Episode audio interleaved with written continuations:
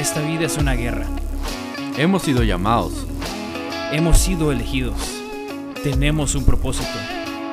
Ser el hermano, amigo, esposo, el hombre que estamos destinados a ser. Nuestra intención es motivarte a que salgas a pelear la batalla de tu vida. Debes seguir avanzando.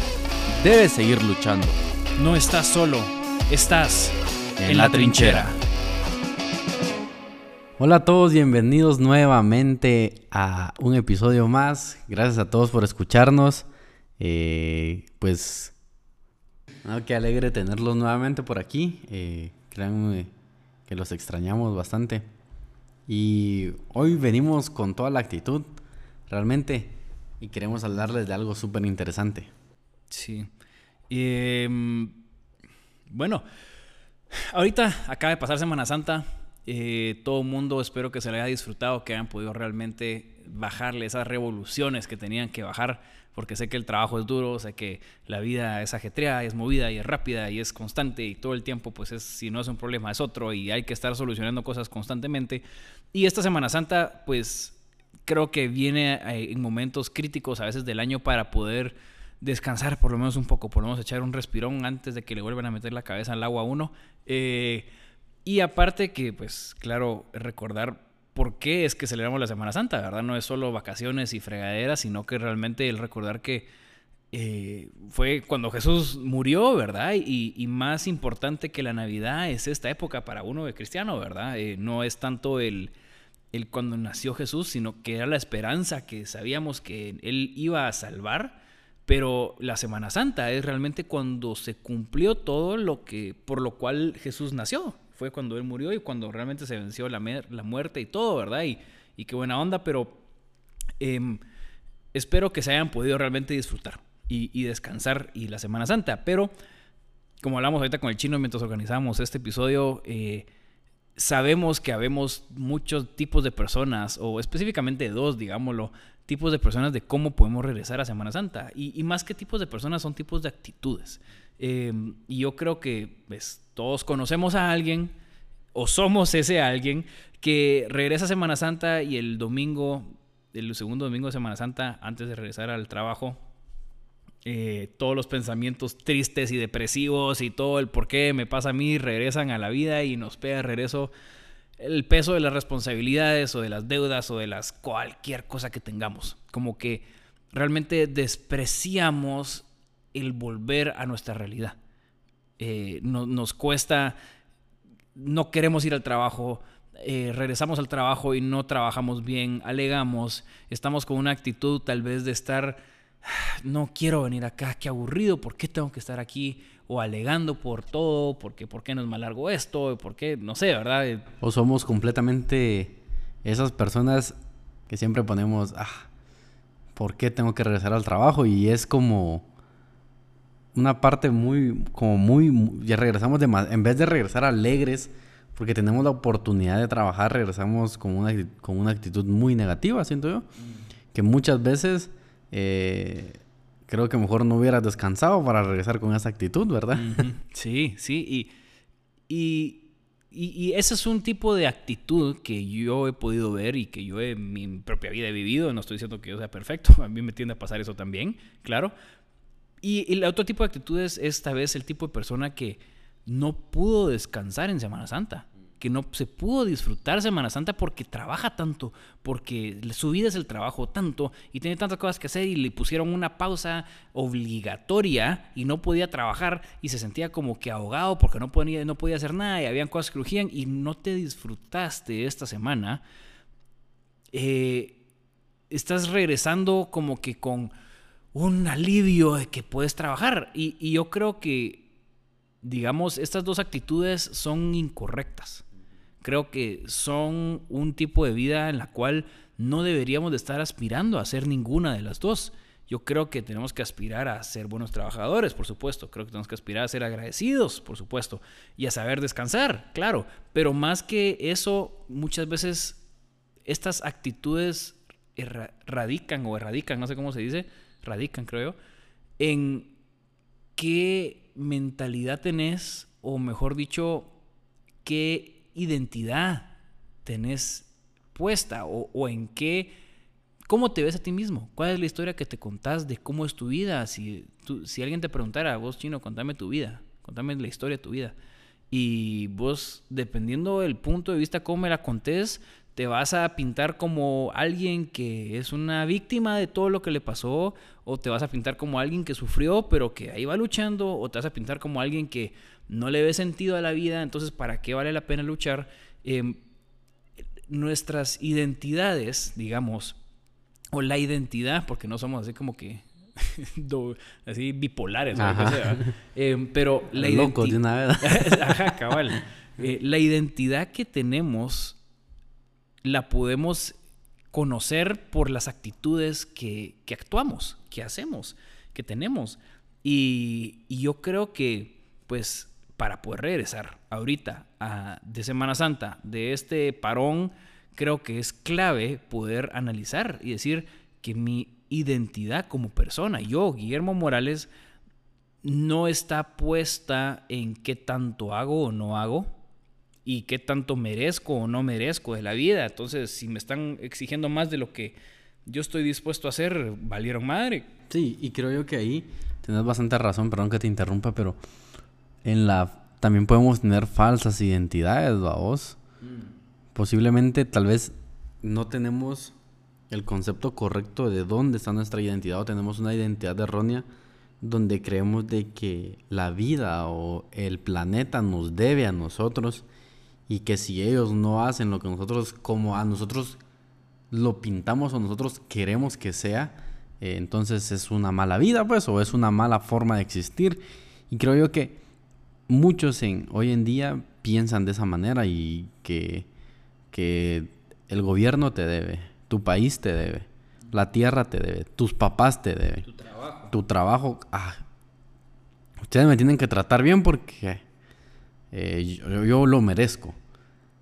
Sí merecemos muchas cosas, pero también eh, cada, cada una de ellas lleva un sacrificio y creo yo que, que realmente no es la actitud correcta. Una mala identidad te da una mala actitud. Una buena identidad te da una buena actitud. Tampoco te estamos diciendo, eh, no somos alguien que te venga a promover el positivismo, que todo el tiempo estés positivo. Y lo dijimos hace muchos episodios en los primeros, no, no, no somos personas que busquen vivir por emociones, sino que somos personas que busquen vivir por propósitos. Principios. Y principios. Porque muchas veces si vivís en una emoción es son chasquidos instantáneos, son destellos nada más. Y si vas a estar viviendo de emoción en emoción, madre, vas a vivir en cabizbajo siempre, pues. Y realmente no es eso. Realmente tu identidad tiene que estar bien establecida en lo que sos, en quién sos, por qué estás aquí. Y sé que va a sonar fuerte, pero nadie te debe nada.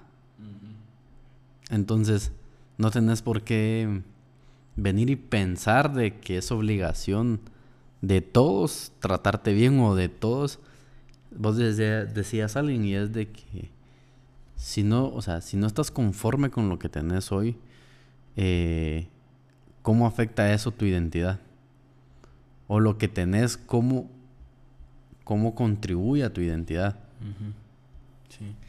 O tu identidad se mueve por lo que tenés o no tenés. Sí, es, que es, bien complicado este rollo de la identidad. y, creo que todos hemos luchado con eso. Yo me pongo en la brecha o en la trinchera, si quieren, por términos del tema. Eh, no, pues, o sea, es bien fácil eh, caer en, en creernos nuestra identidad, digamos, o quién somos a base de lo que podemos ver, de lo que nos rodea. Entonces nos ponemos a pensar, bueno, yo quién soy yo, Guillermo Morales, soy hijo de Guillermo, y soy hijo de Sara, y soy hijo de no sé qué, y que... Entonces yo, yo vivo en tal lugar y yo hago tal cosa y, he logrado tales otras cosas. Entonces, eso es lo más fácil de expresar qué es lo que has hecho. Sí, eh, lo has hecho, qué bueno, pero, pero esa no es tu identidad, no debería de ser tu identidad lo que has hecho o lo que no has hecho o lo que tenés o no tenés. No, no, no podés basar eh, tu identidad, algo tan importante como quién sos vos, eh, en cosas tan pequeñas, insignificantes como algo que en un momento está y en otro momento no. Ahorita están mis papás, gracias a Dios, pero en cualquier momento pues no pueden estar y no puede ser mi identidad solo que yo soy hijo de tal persona. Eh, no, pues, o sea, y es una persona que va a morir y, todos vamos a morir. Entonces, no puedo yo atar mi identidad a las cosas que tengo o a lo que hago o a mi día a día mi identidad, creo yo, si lo quieres ver matemáticamente hablando, es tu común denominador. Es, digamos, si, ¿qué son las cosas que si tú le preguntas a todos tus diferentes grupos de amistades, familia, amigos, novia, em, te van a decir que todos van a coincidir en ciertas facetas tuyas o en ciertas características tuyas. Eso, digamos que es tu identidad, es tus valores, es cuál es tu actitud conforme a la vida, eh, qué es lo que crees y más que qué es lo que crees, por qué crees lo que crees. Em, yo, yo creo, que creo que creo, em, no, em, no puedes realmente poner tu, tu identidad en cosas tan sencillas como algo terrenal. Realmente creo que deberías de poner tu identidad en algo más allá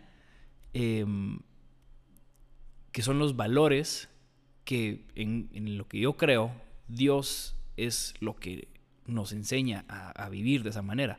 O sea, Dios nos dejó, digamos que un, un instructivo de vida, que lo podemos ver como la Biblia, y ahí Dios nos va enseñando cómo es que deberíamos de vivir. Claro, no se refiere que tenés que ser un cristiano para ser una buena persona. Todos conocemos a gente cristiana. Y, perdón que te interrumpa vos y, y, y sabes algo, siento yo que también no es que lo eliminemos completamente o que no lo queramos mencionar, pero creo yo que también el término cristiano sea como como usado tanto a la misma vez que se le perdió el sentido real. O sea, podrían llamarnos los elevados o algo por el estilo. los high, Dios la Y es que, cabal, como decía Guille, realmente, si lo, si lo queremos ver así, Dios es como que esa, esa luz que nos va alumbrando el camino correcto que tenemos que seguir. Algo que, que muchas veces nos pasa y es que nos perdemos en lo que realmente tenemos que ver, más que en lo que realmente estamos viendo. Mm. Ya que hoy es de que muchas veces nuestra el Señor el Señor siempre va a estar iluminando el camino, pero muchas veces nosotros decidimos cambiar la ruta y nosotros decidimos iluminar nosotros nuestro camino. Y creemos de que nosotros vamos a poder brillar por nuestra propia cuenta. Y ese es un falso error, una falsa identidad que podemos llegar a tener. Creer que nosotros somos capaces de, de salir sin ayuda de Dios. Y yo creo que muchas veces no es así, vos. Realmente, si Jesús se tomó el tiempo, Dios se tomó el tiempo de decir, voy a bajar a la tierra por estos brothers, voy a morir y les voy a enseñar cómo es la manera correcta que se debe de vivir, es porque lo veníamos haciendo mal. Y nosotros seguimos metidos en el rollo de, no, o sea, no necesito a Dios, no necesito nada. Eh, yo soy quien marca mi identidad, yo soy quien marca quién soy. Ok, dale. Y contame aquí en 10 años cómo te fue. Y es triste que mucha gente se da, se da cuenta de eso muy tarde. Cuando realmente tuvo la verdad todo el tiempo enfrente. Y eso es a lo que estamos apuntando. Poder decirte que tu identidad realmente viene de Dios. Y tu identidad la marca Dios. No porque Dios quiera tenerte controlado o algo por el estilo, o porque Él, ah, sino que realmente Él sabe la forma correcta de hacerlo. O sea, nosotros, tanto tú y yo, o quien esté aquí guíe, hemos vivido 26 años. Entonces, no podemos creer que nosotros podemos marcarnos nuestra identidad y creernos una falsa identidad cuando Dios realmente te da el chance, si lo quieres ver así, de decir, vení, yo te voy a explicar cómo es realmente la cosa. Y muchas veces nos perdemos en eso y, Y eso es a, lo que, que, que, decíamos al inicio. Muchas veces nosotros eh, creemos de que Dios, la vida, como lo quieras ver, si no sos cristiano, no crees en Dios, la vida, si lo quieres ver así, el universo, eh, te debe a ti. Pero ¿por qué? Dame una explicación por qué te debe a ti. ¿Qué te debe? ¿Qué hiciste tú por la vida, por el universo, por Dios, para que Él te, lo, te pueda deber? Y ahí es donde nos damos cuenta que nosotros solo somos una pequeña gota en un mar inmenso. Pero somos parte de Él. Entonces somos importantes también. Entonces, ¿qué es lo que realmente hemos querido hablarte? Y es de que eh, entender de que tu identidad correcta está en Dios. Y entender de que tu identidad también orienta tu actitud de cómo ves las cosas. Mm.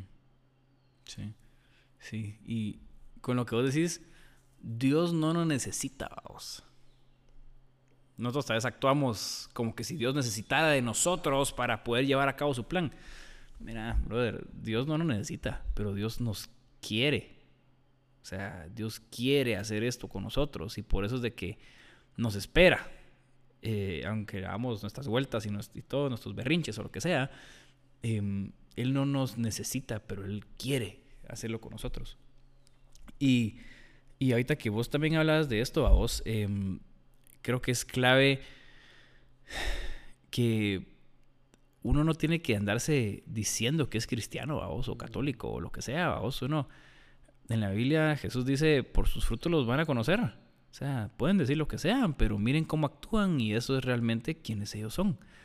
Y creo que el halago más grande que uno puede recibir es no andar diciendo por todos lados que uno es cristiano y que yo sirvo en la iglesia, llamen hermano y todas esas ondas, vos por entrar en cierto patrón de qué es lo que, entre comillas, tenés que hacer para ser cristiano, sino que el halago, más grande es de que alguien te mire actuar sin conocerte y te diga, y con vos y te diga, me da pregunta, ¿vos sos cristiano? Y no sé qué hace como, sí, ¿por qué? Es que se nota. Eso es realmente un halago, porque por sus frutos los van a conocer y nadie aquí es tonto como para que no se dé cuenta cuando alguien está diciendo una cosa después va a hacer otra, ¿verdad? Es súper obvio y, y, ahí es donde uno pierde confianza en la gente tal vez. Entonces, tu identidad tiene que venir de Dios para que pueda ser la identidad correcta. Em, no podés... Eh, no, no, vas a estar perdiendo el tiempo en tratar de averiguar quién sos mientras probas a encajar con este grupo y después probas a encajar con el otro grupo y después que aquí este sí este no y salir lastimado en todos lados, sino que vos si decidís como que realmente que Dios dicte quién sos tú, eh, que fue, Él fue el quien te creó, eh, vas a empezar con el pie correcto, vas a empezar dando el paso correcto en la dirección correcta porque Él te va a ir enseñando por qué te hizo de la manera que te hizo y te va a ir ayudando a madurar y te va a ir ayudando a vos cambiar los hábitos malos que tenés. Entonces, no se trata este episodio, digamos, de los cinco pasos para poder cambiar tu actitud, para ser más positivo. Eh, salir al sol, hacer ejercicio. No, te ayuda, seguro, pero, pero realmente tenemos que atacar los problemas de raíz. No, no podemos solo asumir que el quick fix siempre lo va a arreglar. o chapucear, como diríamos aquí en Guate. Eh, si se te rompe el carro, digamos que el chasis, y solo medio lo soldas así chafita, se te va a volver a romper. Y va a ser más peligroso porque sabes de que ya vas con, con peligro. Pero si vos venís y cambias el chasis, digamos, estás arreglaste el problema de raíz, lo hiciste y, y, es con paz. Entonces, em, sí, todo lo que nosotros experimentamos, nuestras actitudes del día a día, son solo un reflejo de qué es lo que tenemos adentro. Y, y no es que teníamos que cambiar solo nuestras actitudes, sino que tenemos que irnos profundo. Ok, esta actitud qué es lo que me está dando indicios, como en un carro que te tira luces cuando hay un problema de motor, que es, ok, hay problemas de motor, voy a parar y voy a ver qué específicamente es el problema que tiene el motor. Entonces lo voy a ver a un mecánico. ¿Y quién es el mecánico? Obviamente es Dios. Entonces, que Dios te pueda ayudar y decir, mira, brother, vos, mucha gente últimamente te ha dicho que sos eh, orgulloso y que no puedes recibir feedback porque te pones enojado y no lo recibís y te, enojas. Eso está en el orgullo. ¿Vos crees que sos mejor que los demás? ¿O, qué pasó? Entonces, poder dejarse guiar en Dios, en, en quién uno es, ¿va? Y, y tener como que la humildad de poder recibir esos cambios y querer hacerlos. Creo que eso es realmente la clave para mejorar en tu vida, mm, para mejorar en tu trabajo, para mejorar con tus relaciones, para mejorar con todo el mundo. Si tú sos una mejor persona, eh, que está centrada con una identidad correcta, eso va a desbordarse al resto de las áreas de tu vida donde tú estás. Ese impacto solo va a empezar a hacerse más notable en esas diferentes áreas. Entonces, exacto, como vos decís, eh, Dios es el que realmente nos tiene que cambiar, vamos. No, no es uno de dentro para afuera con libros específicos de cómo cambiar hábitos, digamos, pero Dios, ¿qué decís tú de mí? ¿Y cómo me formaste? ¿Y qué, qué tengo que hacer para, para mejorar? ¿Cuál es el siguiente paso? Estoy dispuesto a hacerlo, cueste lo que cueste, porque sé que es lo correcto hacer. Gracias a todos por escucharnos en un episodio más. Gracias por conectarte. Comparte este episodio con alguien que realmente lo necesita. Y recuerda, si crees que alguno de los episodios anteriores bendice la vida de algún amigo, envíaselos. Eh, el link está en nuestro Instagram. Y gracias, Guille, por estar aquí. Gracias, Chino, por tenerme en mi propia casa. yo, siempre, yo siempre pienso que invito a Guille, pero en realidad soy el que viene a la casa de Guille, entonces. Exacto. Es orgullo humano. Es para que no se sienta. Vamos a hablarlo, vamos a hablarlo. Así que. Saludos a todos. En la trinchera.